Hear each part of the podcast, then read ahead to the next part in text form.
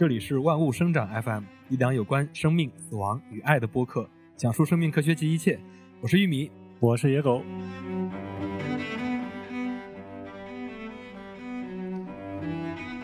啊，这次我们非常的算是比较追这个热点的。其实是这样，就是我就是最近我非常关注一个呃有关网红减肥药的事件，就是前几天也上了热搜。然后我看到之后，我就觉得这个事儿非常的值得来聊一聊，特别适合我们万物生长这个节目来聊一聊。然后我就赶紧拉着野哥我说：“我说咱们赶紧得把这个事儿聊一聊啊！”然后我们马不停蹄的，然后就来呃录了这一期节目，就是非常着急，周末也没让休息，然后周一下班就赶紧过来。没错，我们录的是这个周一，就是其实是就是上一周就是有好有两天吧，都微博热搜上都有这个话题，比如说。嗯，其实现在这个热搜已经是讨论的这个减肥药后面的事儿了。比如说，那个热搜的话题是网红减肥药被曝致胃肠道疾病风险较高。其实它的这个事儿是大概是这样的，就是首先这个网红减肥药，就是我先把这个网红减肥药是什么说一下。嗯，网红减肥药是 GLP- 杠 one 的一类药，它其实是一种降糖药。然后它不是今年刚火，也不是十月份刚火，它已经。算是火了两三年了，呃，没有两三年，也至少有一两年了。嗯，然后去年在国内获批之后，应该说在小红书、在抖音那种博主分享的那种社区那种平台上，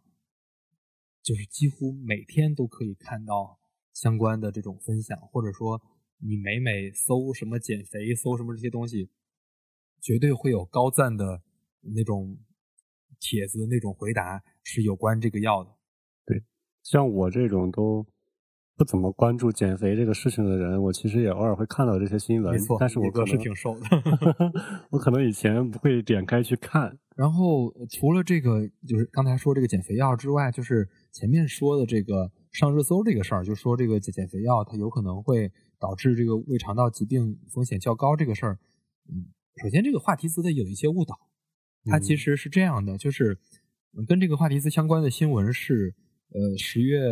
应该十月五号吧，就是那个国庆假期期间，然后美国的那个医学杂志就《JAMA》他发了一篇文章，有关这个减肥药的文章，他介绍了一个研究结果，那结果显示，这个 GLP- 杠 one 类的这种药，它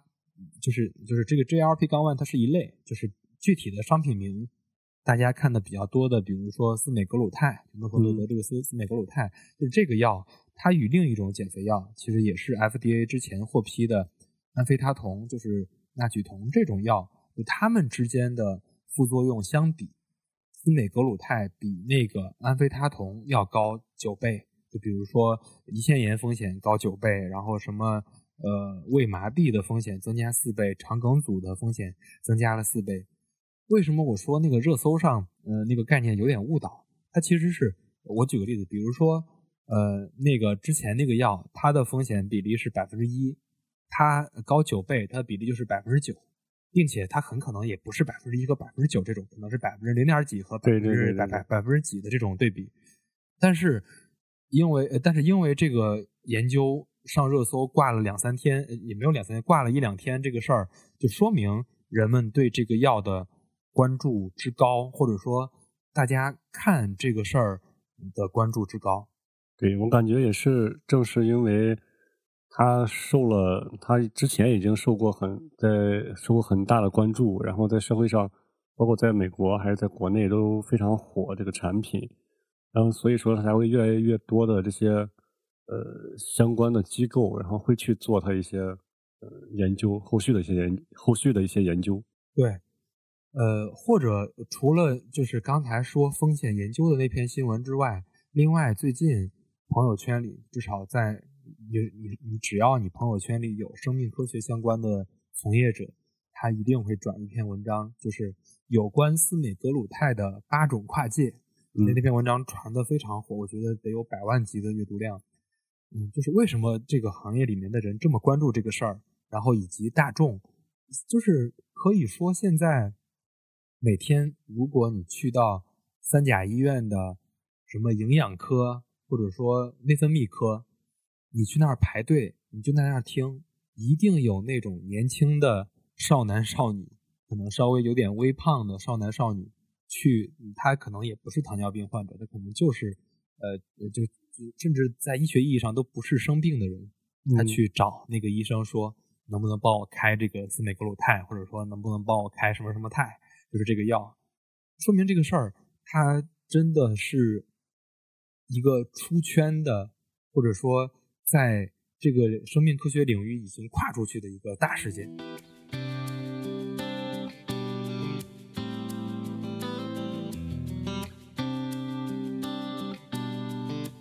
也是趁着刚才刚好讲到这儿了，然后也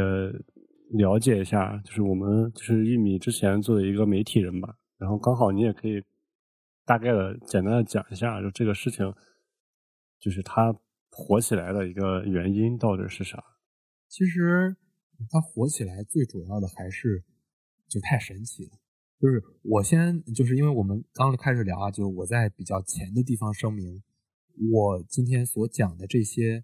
你都需要就是 完全的往后听完我们这一期到底要聊什么，就不要不要被前面的所谓的神奇然后被带路了。其实是这样的，如果你你的这个朋友圈、你的抖音、你的小红书里。呃，没有任何一个人，或者说你没有听过，呃，利拉鲁肽、司美格鲁肽，就是一个月字旁一个肽，那个肽的那个肽啊，就是你没有听过或者说看到过任何相关的消息，我猜你肯定是个瘦子，就是或者说你肯定不会关心跟减肥相关的事儿。那这反过来说，其实是因为现在太多人想减肥，嗯，那些就是本身。在医学意义上的肥胖的那些人本身就是在增多，然后其次，感觉那些本身不胖的人他也有越来越多的有身材焦虑，然后但是大家呃就是看到了一种方法非常神奇，就是因为我们在朋友圈里看到这些药，它的方法都是这个每周打一针，一个月瘦四五斤不在话下，然后就感觉就这种广告就这种虽然不是广告，但是。这种口口相传的广告语才是这个医药界最牛的广告语，就是基本上每个人用过的人，或者说或者说就是，还我我猜可能也背后有那种营销的在推动啊，就比如说什么最有效十天速瘦八斤，然后什么最有效的减肥攻略来了，这些都是小红书里的那些标题。所以你问我为什么火起来，我到后面还会做一个比较详细的分析。但是我我在这儿，我先把它它是个什么药，我们先 聊一下，先讲一下。其实我们看到更多的是司美格鲁肽这样的名字，它其实是也是一个品类，它的商品名是诺和泰，然后是诺和诺德旗下的一款药品。它的它是一款降糖药。首先我得在这儿给给一个定义，就相当于它是一个降糖药，它是用于这个糖尿病的，特别是二型糖尿病的。所以，嗯，包括 FDA 获批，包括国内获批，它都是以糖尿病药品来获批的。然后呢，它如果再往细了说，它属于胰高血糖素样态杠 one，也就是 GLP 杠 one。大家如果稍微是专业人士的话，可能已经看过这个简称。然后它是 GLP 杠 one 受体激动剂周制剂啊，当然这个很繁琐啊，但是就是。我可以就是大概聊一聊它的这个作用机理。它是葡萄糖浓度依赖的方式增强胰岛素的分泌，然后同时抑制胰高血糖素的分泌。我等会儿到后面会稍微把这个概念稍微展开一下啊。但是它总归来说就是它打一针能管一周，管完一周之后，它能让你这个降血糖，然后还能抑制这个升糖的这个激素的分泌，然后同时。还能延缓这个胃排空，然后，嗯，就是最终达到的目的怎么说呢？就是让你这个饿得慢，让你没有食欲，然后还能延缓你的胃排空，从而达到这个减肥的目的。当然，它最最主要还是要达到降糖的目的，是因为它有这些作用，它也能让一些人减少食欲，从而让他变瘦。大概是一个。这样的啊逻辑吧，对，就是听起来好像确实很管用，因为很多人在讨论减肥或者自己想去减肥的时候，其实最大的困难就是控制不了自己的饮食嘛。嗯，你总想去吃一些东西。对，嗯，然后呢，刚才说的怎么火起来的？我觉得它在火起来这个阶段里，社交媒体的作用是非常大的。在小红书上，可以说有关这个的讨论，就是现在看比以前是要少一点。就是如果你是今年上半年，就或者说去年年底到今年上半年来去看小红书的话，哇塞，有关这个的讨论太多了，哎，就是姐妹们的那种分享。光小红书来呃发布公告，来就是关于这个呃什么分享夸大司美格鲁肽等药物减肥功效的内容治理，光这种公告就发了好几个，就小红书官方，嗯，然后还处理了接近五千条的这种违规的这种笔记分享。当然，背后一定我猜啊，一定是有无论是药企还是说经销商相关的来推动。推动这种分享，然后同时，你现在在小红书上去搜索这相关的这个药品，它其实是会收到呃这个安全提示的，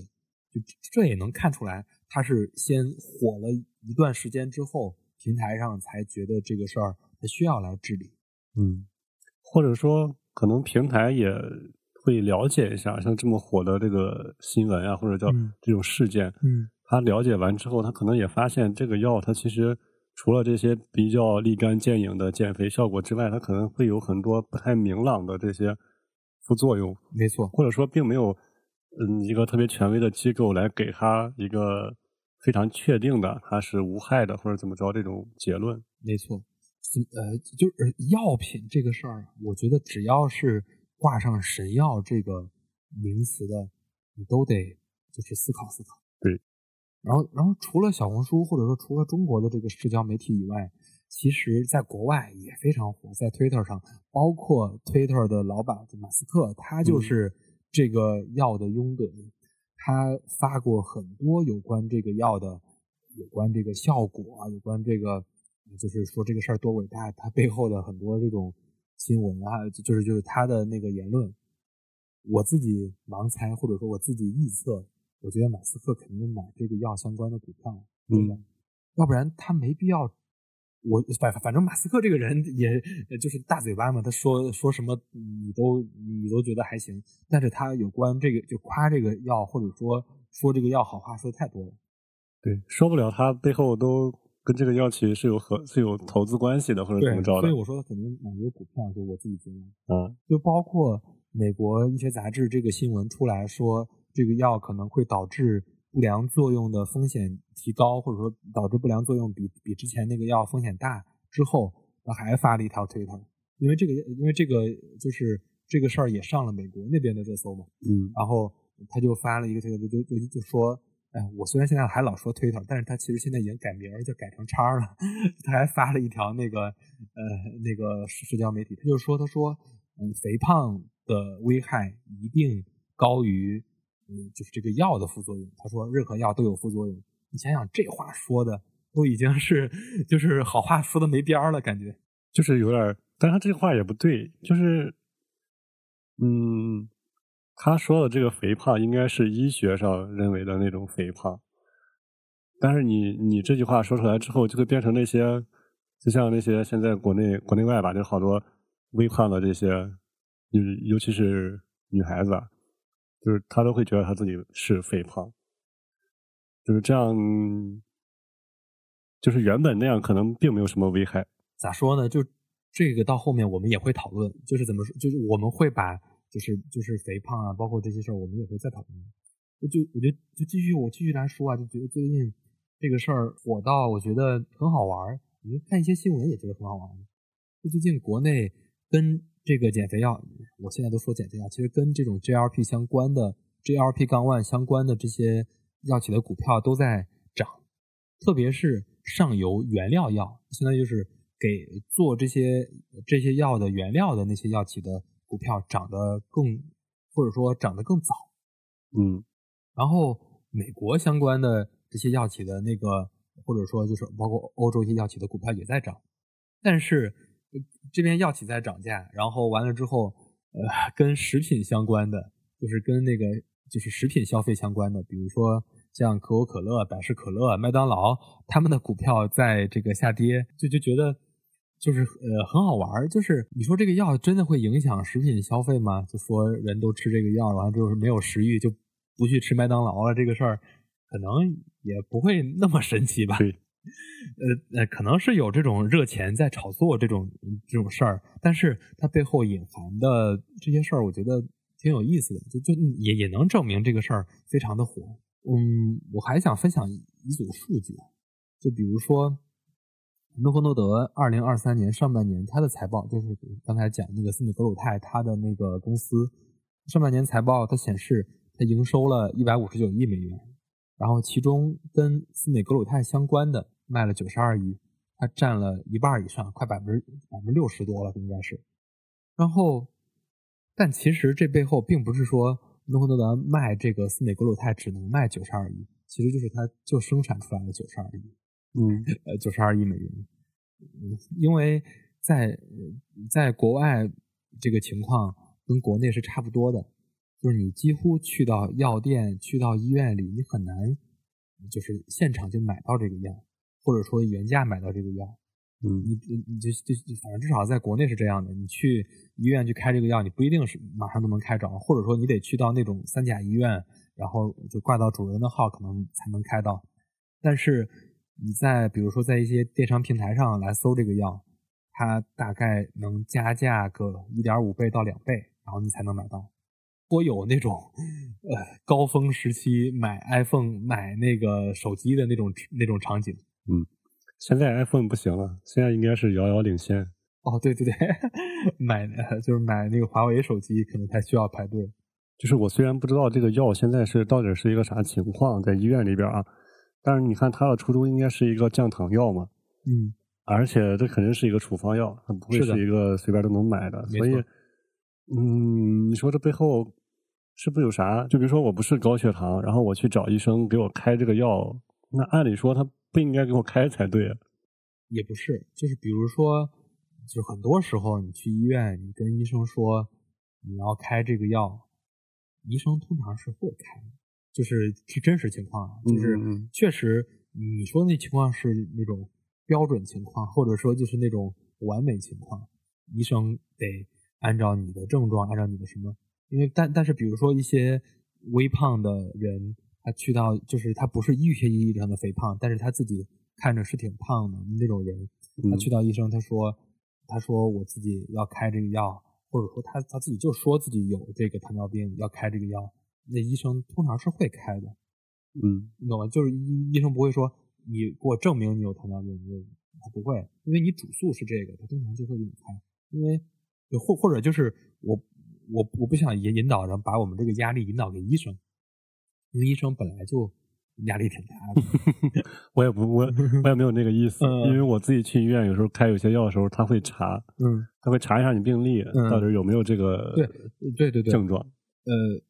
通常因为药品在很多无论是在医院也好，包括在一些电商平台上也好，它是有分级的。嗯，就比如说你去医院，你说你要开安眠药，那通常你是很难开到的。就是安眠药或者精神类药物，或者说一些那种比较高危的药物，你你不是说你随便想开就能能开到的。但是这个药不是，这个药说的难听点它也是一个走量的、能有营收的药。嗯，你想想，就是所以无论是各种平台还是医院，通常不会拒绝。嗯，就刚好聊到这儿，然后然后我们不是也也是一个作为这个生命科学领域的播客嘛？嗯，然后我然后也请。呃，一名同学吧，然后用比较简单的语言来介绍一下这个药它的原理到底是啥。好呀，就是说实话，我接触到这个药的时候是去年，就是当时它就是国内要获批了，就是就是就是这个药要进国内了，然后当时我还在互联网医疗的平台，然后当时刚好要上线，然后我就对对这个做了一个算是简单的了解或和理解。然后后来我发现，你你越往你越去看，你越需要再往深聊一聊，你才能你才能知道它到底是一个什么东西，然后有一个什么原理。嗯，所以就是我在这儿挺想那个，可能稍微有一点点点点点枯燥啊，但是就是来简单复习几个高中生物的概念。首先，你听啊，什么利拉鲁肽、斯美格鲁肽，这个肽都是那个月字旁一个肽，这儿它其实是一个生物学上的概念，肽键。嗯，那就两个氨基酸脱水，然后中间形成的那个结构就是肽键，然后多个肽键就是连成一条的多个肽键，它就称为多肽。GLP 杠 one 它就是一种多肽，你就可以理解它其实是呃几个氨基酸或者说几十个氨基酸组成的一个多肽。然后呢，然后知道这个肽键，你就你就知道它是个什么东西，相当于它你就理解它不是某种化学药品，或者说它就是一种生物学的药药品，或者说它是一种蛋白质药品，或者说它是一种氨基酸药品，是一种多肽，它是个生物制剂。然后那所以你就知道它。它是个，它不是个那种能产生那种化学毒性的那种东西。嗯，然后呢，再引入一个概念，就是胰岛素和胰高血糖素的概念。大家知道，那个胰岛素就简单说啊，胰岛素是降血糖的，胰高血糖素是升血糖的。其实这个 GLP 杠 one 它的中文名，它其实就叫胰高血糖素样态杠 one。什么意思呢？你就可以理解为它是。嗯，就是由肠道细胞所产生的一种激素，它的作用就是促进胰岛素分泌，然后同时抑制胰高血糖素分泌。就是你就可以，我刚才说了，胰高血糖素是降血糖的，胰呃那个不是胰岛素是降血糖的，胰高血糖素是升血糖的。它相当于就是促进降血糖的激素分泌，抑制升高血糖的那种呃激素分泌。嗯，其实就是维持体内一个血糖的平衡。没错。然后它除了呃有这些作用之外，就是这些作用你就很很好的理解它为什么是一种降糖药，它为什么是一种糖尿病呃患者的药品，就是它能促进胰岛素的分泌，然后它能抑制胰高血糖素的分泌，它就能让糖尿病患者的血糖维持在一个正常的水平。嗯，那除了这些之外，它还有一些功能，就是它呃抑制患者的食欲。就是它，它能，其实也是通过激素的作用抑制食欲，然后它其实就是靠抑制食欲这个事儿来减轻体重，就是其实就让你少吃、少摄入。但是你看它这个其实就是已经对对，就是注射者吧，就是对患者的这个叫神经或者叫精神上会产生一些影响了。嗯，那它让它嗯产生饱腹感也好啊，然后它刺激大脑，它嗯不让它有对食欲。减缓胃排空，就现在就是它让你本来你胃可能你吃下去的东西，你过一段时间它就会就会排到小肠，它会减慢整个这个过程。嗯，其实你看它不只是对整个血就是血糖相关的激素或者说生理反应产生的影响，嗯，它也在影响你其他的，至少是你肠胃的这些功能，然后你的一些呃神经。上的一些反应吧，它其实也在产生这些影响。是的，就是有有有没有，嗯，就关于这个药吧，就是有没有一些它在其他方面的一些影响或者是作用，就现在已知的。就是怎么说呢？它毕竟还是一种比较新的药品，嗯，然后各大药企或者说各大研究机构还在研究 GLP 杠 one 各种靶点它的各种作用。就像你刚才讲的，嗯，就是它现在已知的是这些原理，它还有很多未知，或者说它其实还有很多影响，我们现在是没那么清楚的。所以这也是我们就是我们想聊这一期的一个很核心的一个观点，或者说我们很核心想传递的一个价值观，就是我们不要把很，就是我们不要把未知的事物捧捧到神坛。往往给我们带来的影响，就就给我们带来的影响是未知的这个事儿，对我们人他体内它是一个像潘多拉魔盒一样，就是你不知道它还对你其他部分会产生什么样的影响。对，我也是在看一些资料的时候，就发现好多药企其实不光是在这个就是糖尿病这个领域啊，嗯，包括在。像慢性肾病呀，像早期的一些阿尔兹海默症，嗯，像就是非酒精性的这种脂肪性肝炎，嗯嗯，这些领域它其实都在做研究，但是这个研究它没有结果。没错，在这呃呃有些是有的，就是你刚才讲的非常对啊。现在就是 GLP 杠 one，它它是个大类，嗯它不光是像司美格鲁肽，它是用在糖尿病患者身上，它还在研究这个药对其他疾病的这种呃影响，或者说对其他疾病的呃就是一些药品的研发。有一些像刚才你提到的几个领域，有一些已经走到三期临床了，并且嗯好像效果还不错。嗯，就是就是，其实刚才我明白有个意思，就他他想他想讲的是，这个药是挺神奇的，它是一种新的技术路线。这种技术路线，我当然就作为一个生物狗，作为一个生命科学领域的呃播客，我们当然很推崇这个药，嗯它有一个有一些新的研发，特别是我对那个阿尔茨海默病相关、相关，就这些疾病，它如果能有一些更新的呃这个治疗方案，或者说更新的一些药品出来，当然是皆大欢喜。但是我们还是要保持一些克制和冷静。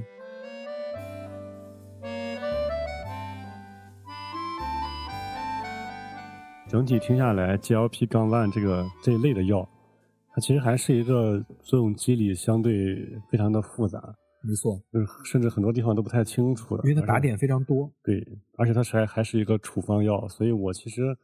可能是因为我自己没有这个需求，嗯，我并不非常建议大家去通过各种渠道去买这个东西，因为每个人的身体可能也不太一样吧，没错，还是得让医生来判断你到底有没有必要或者说需要去用这个药来控制自己的体重。没错。怎么说呢？我我觉得我们就顺着这个话题，咱们就往下聊啊。嗯嗯嗯就是就说这个药为什么它这么火，或者说它是怎么火起来的？它火成这样，呃，就是我我我们把原因讲一讲之后，可能对你来做这个判断会有一个就是自己的一个判断。嗯呃，我我我们我们在说啊，就说它为什么这么火？其实我给它总结成几个点。我觉得第一个点就是它比其他品类，就是比其他就是减肥这个品类里，它比其他的品类的药效果好，这是嗯公认的。然后第二个，它比同类的这些药品，就是它的同类，就是肽，就是就是什么，就是这个 GLP 杠 one 这一类的药，比它要更幸运，然后营销做得好。首先，我们先说说第一点，就说这个说它比其他品类效效果好。其实减肥药这个事儿，减肥药非常少。大家就是我作为一个连续减肥者，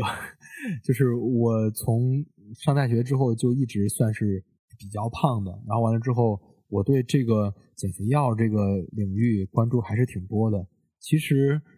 被美国批准的，就是被 FDA 批准的，其实也就六种，然后在国内批准的，其实就是被用于减肥的就一种。就是那，并且美国的是美国批准的六种是包含国内的那一种的。它其实，嗯，由于这个有一些有成瘾性，有一些有副作用，FDA 批准的六种里边有三种其实已经不再销售了，就是市面上基本上不会把那些药用于减肥了。然后剩下的其实就有两种，一种是奥利司他，然后一种是利拉鲁肽，就是我说跟司美格鲁肽相相对比的话，嗯其实就是其其实就是这个司美格鲁肽就这么火的司美格鲁肽，它就是跟它的两个竞争对手在竞争，一个是奥利司他，一个是利拉鲁肽。嗯奥利司他这个药，大家应该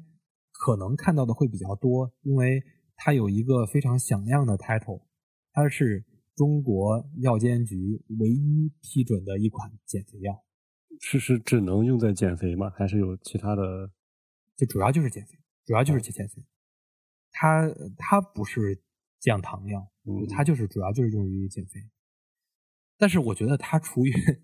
怎么说，它除了刚才讲的那个 title，中国药监局唯一批准的减肥药这个 title 以外，它甚至没有任何其他的优点。因为我用过它，就是我用我曾经在那个双十一还是六幺八的时候，我买过很多，就是就是就是不是很多，就是买过大概一两个月的量吧，就是因为它是每天随餐吃嘛，嗯我就讲一讲，就是我个人的这个经验和它就是公认的这些副作用。它的副作用最主要的就是影响正常生活。哎，怎么说呢？我觉得这儿，呃，就是我先讲讲它的原理。它原理非常简单，它的原理就是它这个药吃进去之后，让你的肠胃不就是不分解油脂，就是不不分解吸收油脂。因为人吃的这个食物无非几种嘛，你要么是蛋白质，要么是碳水，要么是呃纤维素，就是蔬菜的纤维素，然后要么就是油脂。其实人吃的就是重要让让你变胖的，其实就是糖和油嘛，就是碳水和油。然后它最主要的作用就是让你吃下去的这些油不吸收。然后，呃，就它不吸收，就是相当于你本来人是你吃下去的这些油，它会分解，然后变成小分子，然后会被你的各种消化系统吸收。它如果不吸收的话，相当于是大分子的油脂就会随着粪便排出去。啊，所以说它最主要的副作用，我说影响生活，就是它会拉油，就是你你 你拉这个大便的时候，它会拉油，然后它很难擦，很难冲，非常尴尬。那它这个是一点儿都不让吸收吗？它的当然也做不到一点不让吸收啊，但是它至少能让就是就是不能分解，其实对。就是怎么说呢？就是你拉的过程，你很你你能看到马桶的水上飘着一层油，你懂吧？然后，那我有一个嗯小小问题，就是它会不会让你排便更通畅？哎，那都不是排便通畅，那叫腹泻，会它会让你就是就是拉就是拉肚子，就是持续性拉肚子。就是，反正我自己最真实的感受就是，你排便的次数会增加。嗯，过去可能一天一次，对对，它会它会增加成一天好多次。这个可能就是因为好多嗯人，就尤其是便秘啊，其实就是因为他肠道会干燥或者怎么着，它拉不出，这个可能就刚好给你上了一层油，没错，所以就很通畅。就跟就是相当于从上面是过来了开塞露那种感觉。对对对对。但是你知道吗？通常你吃的这些油，你都不是干净的油。你吃的是火锅，你吃的是 你吃的是麻辣烫，你吃的是那种油，它是辣的，就是就是那种难受，就是 我都很难形容。就除了这个排便次数增加，然后它还会你让你就是有那种排便的紧迫感，就就是你可能。就很着急，就就那种就是忍不住，对，忍不住那种感觉。然后除了排便，然后还会就我我我个人的体会啊，就会增加你放屁的次数。嗯。然后呢，因为你你的这个肠道里又有很多油，你排便很可能会喷油，就特别尴尬。我就是因为我之我之前在那个医药电商那种平台上就是工作嘛，然后完了之后。通常双十一或者说六幺八的时候，就会因为这这个药卖的挺好的，在中国每年能卖小十亿或者说十几亿，就是就是一年光这个品类，各个品牌都在做啊，都我说这个品类能卖十几亿的左右的这个量，所以就是像这种大促的时候就会促销这个药，因为它是 OTC 嘛，它它也不是处方药，就是随便谁都可以买。然后内部就开玩笑说说这个药适合配着成人纸尿裤。搭配销售，哎，我刚才听你还说还有一个，因为这个我觉得它这个副作用非常明显。对，副作用有点，反正因为我不怎么关注这个减肥这个药这个品类啊，这副作用这么明显，嗯，不到万不得已，我觉得应该还是不要 少吃吧。就是怎么说呢？我说每年能卖十几个亿，就就是能说明胖子多，就是想减肥的人多。但是，就像我刚才描述的那些副作用，你很可能你就知道，你使用过，你你你自己试过之后，你基本上就就不会复购了，因为它可能会有一定的效果，但是它确实很痛苦，或者说，反正从我自身的感受来，它效果不是很明显。嗯，就会它会给你造成一个暗示，就比如说，你知道你吃下去的这个油会被拉出来，之后吃的更多了，对你就会。增加你吃火锅的次数，比如说你说我我反正带着这个药我就吃火锅吧，你可能你本来要减肥的时候你就会说啊火火锅太油了，我不吃不吃，就它会有这种心理暗示。而且你看它的它这个它这个总是能让你很快的排出体外，嗯其实会让你更饿。有可能吧？我的反正就是我当当时使用的那一两个月，我倒没有感觉更饿，我就觉得整个肠胃就处在一个病态的那种，嗯，就就就是哎总是想腹泻，然后肚子还总会痛，总会痛，然后还老放屁，然后整个就反正就就就就就就是挺惨的。嗯，那我们就往下说啊，第二个是利拉鲁肽，就是它跟司美格鲁肽最大的区别就是它是差不多啊，就它的东西差不多，但它最大的区别就是它需要每天注射，司美格鲁肽是每周注射一次。就是半衰期比较短。对，所以那那这个差距或者说这个优势太明显了，其实它嗯就你、就就这一点就能完全不是对手，因为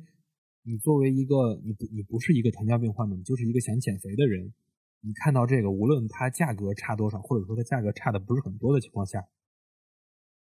每周跟每天注射，你肯定会选每周。对糖尿病的人也不希望每天都注射，没错就这个太难受了。是的，就是你每天给自己打一针这个事儿，一般人是受不了。所以就是他这个竞争对手很快的也也相当于也被淘汰，也 pass 掉。他整个它的这个占比，本来利拉鲁肽来的时候，它相对于其他降糖药是降维打击，它很快的占领了中国三甲医院内分泌科医生的这个处方单。他他我记得有一个数据，他他当时能占百分之二十几。后来这个司美格鲁肽来了之后，它很快的就就是降降降降到百分之十左右。嗯然后其实跟司美格鲁肽真正真正能成为对手的，我觉得是另外一个品牌一样，就是李来的那个杜拉糖肽，就是嗯，就是你看都叫什么什么肽，他们其实都是差不多的东西，只不过就是到具体的产品不一样。就是杜拉糖肽刚上市的时候，确实比那个利拉鲁肽，就是我刚才说那个每天需要打一次那个，嗯，要比它销量高很多。就是我还是说那个这个新药出来之后，对旧药是降维打击，因为它也是每周注射，然后它上市的比那个司美格鲁肽早，然后嗯，它刚来的时候也是把那个利拉鲁肽按在地上摩擦，但是它上市的时间是二零一九年，嗯。二零一九年那时候，小红书、抖音这些平台就是还没到现在这么火，或者说没有到现在这么具有就是购买东西就种草的那种参考性，嗯，还有一个原因，很快就疫情了，也有可能。就大家不关注这些除了疫情之外的其他的，你像这种没减肥的这种药，没有人没错，我不太关注。对对对，我我就是你说这个点，我是我我当时其实是没想到的，其实就是就我说他我说这个司美格鲁肽运气好，其实就是可以说跟这个嗯就是杜拉糖肽相比来说，它运气就太好了。就是嗯杜拉糖肽二零一九年上市的时候又有疫情，然后当时还没有小红书这个渠道，其实司美格鲁肽最重要的就是在小红书上火。嗯然后呢，就是因为没有小红书，没有抖音，呃其实有，但是没有那么那么强的讨论，所以就是没有起到那种全民级的那种种草和推广。但是除了这个这个社交媒体以外，我自己感觉还有一点是他们产品设计上的，你叫他鸡贼也好，还是说你叫他聪明也好，我觉得主要还是在那儿。嗯就是斯美格鲁肽，它做了一些微创新，就是它，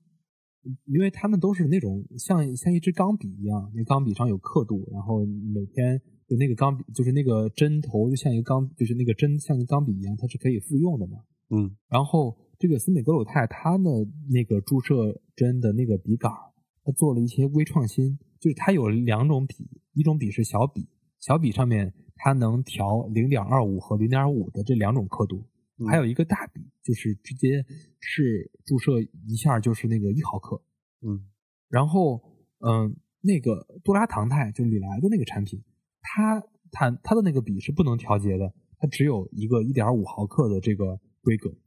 嗯嗯，因为他们都是那个就是那个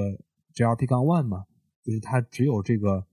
浓度，就就是这个剂量的不一样。嗯可能当时李来在做的时候没想着能减肥，对，他确实是，他不，他就他不是说他没想着能减肥，就是因为他们当时获批的时候，就获那个 FDA 审批的时候，就是按照二型糖尿病这个适应症来审批的。嗯，只是后面人们这些人发现了它有这个减肥的效果，然后大家嗯，就是他们这个 GLP 杠 one 能减肥这个事儿，它变成一个公开的秘密那种感觉。嗯，就是这个事儿，它的副作用，GLP 杠 one 的副作用也是被广泛讨论的。嗯，但是它的这个副作用主要就是让你这个肠胃有一些就是不太舒服，比如说一些恶心、呕吐、腹泻等等这种比较常见的。你可能你吃任何减肥药都有这种副作用，包括你甚至用用用一些中国的那种减肥茶，对，他刚才就想说这个，就是它也会有这有有有这些副作用。所以那些想减肥的人对这些副作用可能就没那么在意，嗯，但是他可能还是会有一点点顾忌，就比如说这毕竟是一种降糖药，然后呢，他看见这个司美格鲁肽它能零点二五毫克，然后零点五毫克，然后一毫克这种剂量开始注射的话，他可能更容易接受一点。对，你可以先试一下。对，所以他一下就火了，然后。那个杜拉糖肽虽然可能也有这个效果，但是它直接就是一点五毫克的。然后人们人们第一是害怕它有副作用，第二是因为它这个剂量更大。然后对于那些仅仅是想减肥的人来说，他可能不太敢去尝试。万一再给他打出来一个低血糖呢？没错。所以所以就是他们就是这个斯米格鲁肽在剂量上这点微创新，我觉得它会让一些。就是就是这种，再加上小红书、抖音这种综合作用，它造就了它这么火。嗯，好像这一块的市场确实挺大的。就是我一直不太理解，就是为啥就是减肥药这个，不管是国内的还是国外的，好像都挺火的。没错，就我刚才不是说那个奥利司他，它每年能卖十几个亿。嗯。除了奥利司他，就刚才说那个减肥茶，你你在电梯上、在电视上、在手机上一定看过益生元的广告。我还买过呢。你你买着为啥？你那么瘦？给别人买。哦，那个东西它每年能卖四十亿。奥奥利司他是 OTC，至少还是一种药。就减肥茶这个品类，它最终最多最多能获得那个保健品的那种嗯嗯标识，就蓝帽那个标识。所以说这个市场非常大。就是针对这个市场，就是如果再往前想一想的话，其实 G R P 杠 one 还有非常多的事儿可以讲。比如说，这个斯米格鲁肽它的那个靶点的专利，其实其实已经快到期了。嗯嗯，忘了啊，不是今年就是就是明年上半年快到期了。然后国内的好多仿制药品、仿制药企，就是还没开始做呢，然后股价都已经先涨了。嗯，就是说明。市场对于这个就对于这个品类，它的预期是非常高的。然后另外，呃，口服的司美格鲁肽也要快要上市了。你想想，就是你现在是打针，可能很多人还不太敢尝试。嗯，未来变成口服的，它一定是一个爆炸式的那种市场。是。然后还有一些就是多靶点的，就是我刚才说这 GLP 杠 one 它是一种一一个大类，然后它有不同的靶点。还有就是多靶点的这些药物也在这个三期临床了，反正就是就是它到未来还有很多很多可想象的空间。在这儿我我其实不太想就是展开聊这个产业，嗯嗯，就是产业里边人都说说这个 GLP 杠 one 是新的 PD one，就是说大家如果买过医药基金的话，都知道这两年医药基金跌得有多惨，就是所有的在这个生物医药行业的这些投资人也好，或者行业人也好。很久都没有看到这么令人兴奋的事儿了，都都都说这个 GLP 杠 one 是一个新的，就是大的产业，大的产业就是就是大药，嗯嗯，还有人说 GLP 杠 one 它能获诺贝尔奖，怎么着怎么着的，反正就是就是这些事儿，我们就不在这儿做更多的展开了。嗯，其实比起刚才我说那么多就是产业的事儿之外。我们更想聊，或者说我们这档博客更想聊的是，我们拉到个人层面，拉到微观层面来聊一聊。我先讲一个新闻吧，就今年七月份的时候，是欧洲的药监局，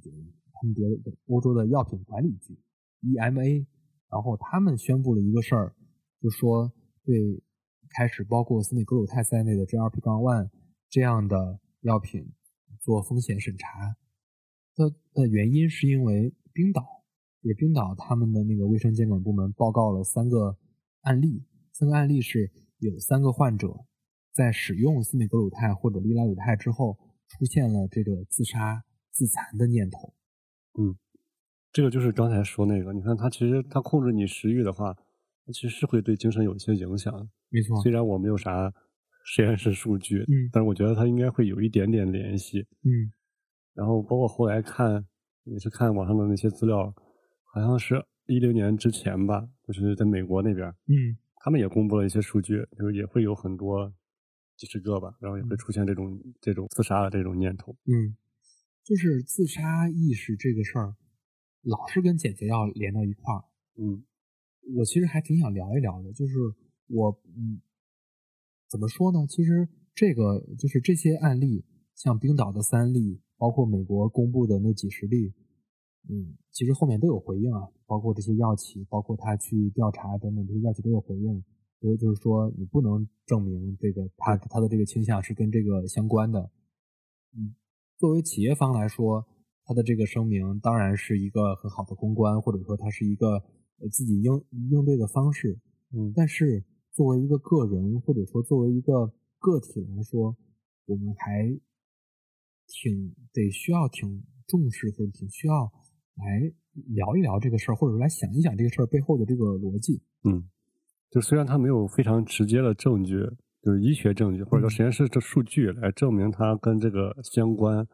但是你像美国，做实验，对，就是心理上的咋做呀？就是就是就是怎么做对对，怎么做这个对照啊？你想自杀，你不想自杀，这个事儿是挺主观的，或者说它是一个就是就是没法证明的一个事儿。但是他们在就是美国就 FDA，嗯他们还是会建议这些就是监就建议监测这些患者在服用服药期间的有没有这些自杀的想法或者行为，其实就是提醒一下，如果你在服用这个药，就是你需要关注一下自己有没有这些变化。嗯，这其实也算是 FDA 和这些药企之间做的一个呃平衡吧。对，妥协。对，为为了让这些药还能继续卖，哎，我我举一个身边的例子，我没有没有记错的话，应该是去年上半年，或者说去年就是这个司美格鲁肽在国内刚上市的时候，我身边有三个女生都开始用这个药，因为她们就特别期待，就感觉是就真的就跟等新 iPhone 那种感觉一样，等那种新手机、新电子产品那种感觉一样，就等着这个药国内获批上市，然后上市之后马上就买了这个药。然后前两周，因为我我们当时是那个同事嘛，我们那个办公室是在上下楼，然后每一次从楼上下来跟我们聊天的时候，都是那种兴奋，就是前两周的时候，嗯直呼特别神奇，说什么夸夸掉秤，然后那种感觉。那三个女生只有一个，从我的感觉，只有一个算是微胖，都不是那种就非常胖，嗯只有一个，也只有一个算微胖，另外两个我甚至都觉得是瘦的，就就就是在传统意义上是瘦的，虽然没有体重数，但是就比如说有有一个个儿挺高的，我估计一一七零左右，可能一百一十斤那种感觉，一一百一一百一百一一百二肯定肯定肯定不到，然后另一个可能一米六，我觉得也就是一百斤出头，就是那种绝对看着都是瘦的那种人，他们三个人在用。就是你你在这儿你就能看出来女生对这个身材或者说对体重的焦虑有多大。对，就好好像好多减肥产品的大部分受众并不是那些，嗯，就是就是在医学上它已经超过肥胖这个标准，嗯反而是这些并不胖的，嗯，她可能就是就是就是女孩子啊，她可能有焦虑。对有焦虑、嗯害怕，嗯，没错。然后过了我不知道啊，可能是两三个月吧，然后他们都停止使用。然后我们虽然没有聊它具体的原因，但我觉得大致是跟心情相关。嗯就像我刚才说，我想聊一聊个体，你朴素的想一想，食欲不振就是让人很不开心。对你别说那些自杀倾向，他他真不真？我我我一定觉得是真的。就是就是你你注射了这个之后，让你没有食欲，就是你不是说一顿没有食欲，假如说你连着没有食欲，人绝对是非常丧的。嗯。就是你食欲低跟你吃的少这两个事儿，它不是那种直接的关系。比如说你天天没有食欲，啥也不想吃，就就就感觉你做事儿没有没有欲望，没有那种感觉，就是嗯，感觉丧丧的那种感觉。就是尤其是他这种长期的，比如说我连续注注射一个月，嗯我整个月都感觉看见啥东西都没有任何食欲，嗯。也不想吃饭，嗯，就会有就是感觉，反正想一下都特别不爽。对，我记得就是我们前面一期我们不是聊了那个心理健康嗯嗯嗯，相关的话题。当时那个 Lavender 他的那个心理咨询师跟他说过一句话，我觉得特别特别对。他说：“Food is love”，就是现在就是食物，食物跟是跟爱相关的。你没有食欲，那可能真的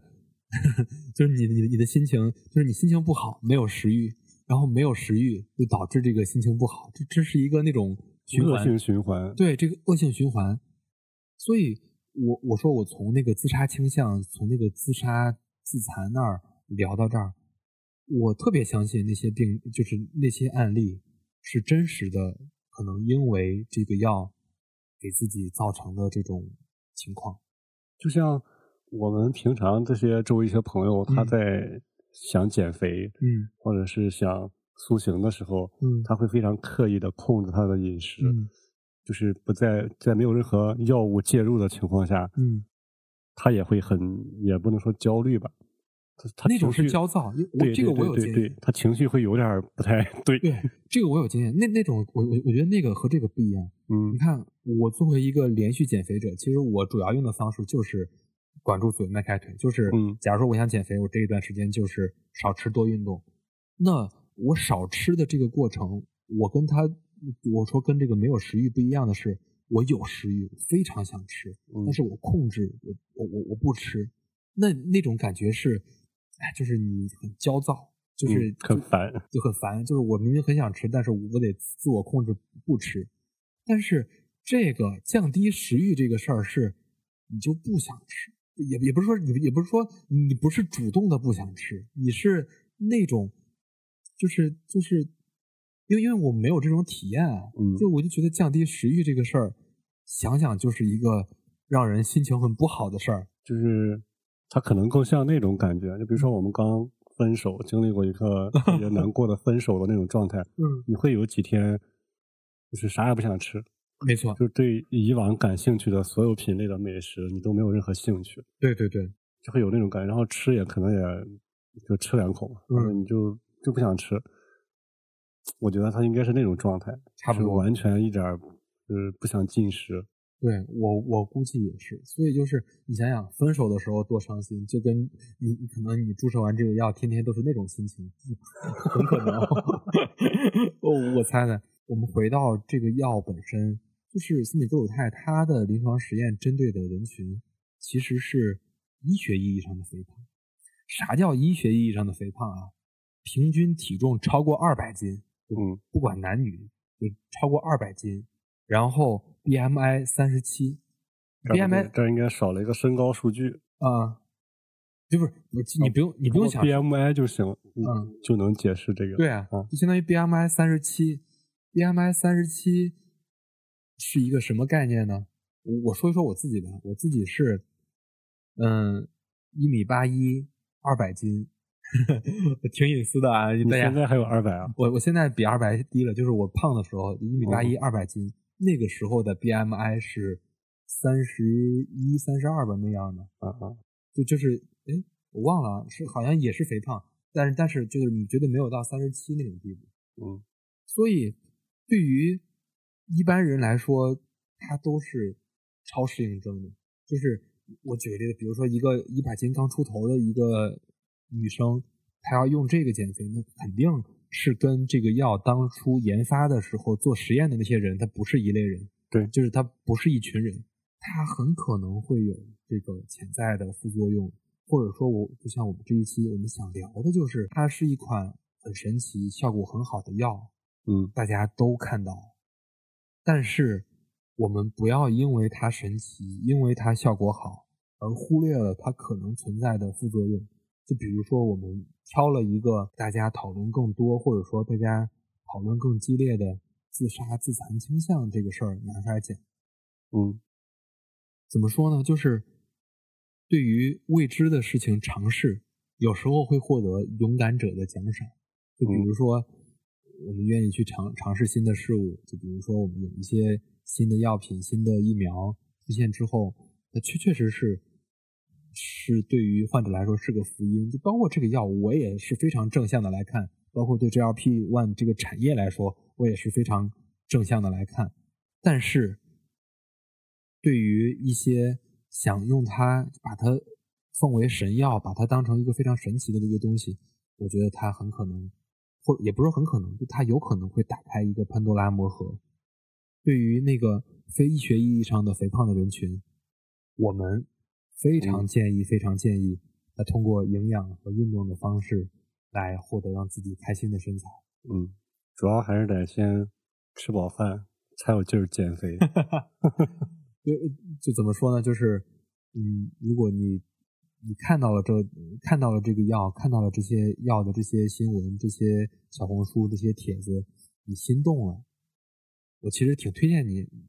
来听一听我们这一期，或者说你其实你听到这儿，可能已经听完我们这一期了。你可以把我们这一期分享给那些想要。嗯，尝试这个药的那些用户，呃，也不是用户啊，想尝试那些药的一些朋友，嗯，就是你至少能有一个更全面的了解，然后才能来使用这个，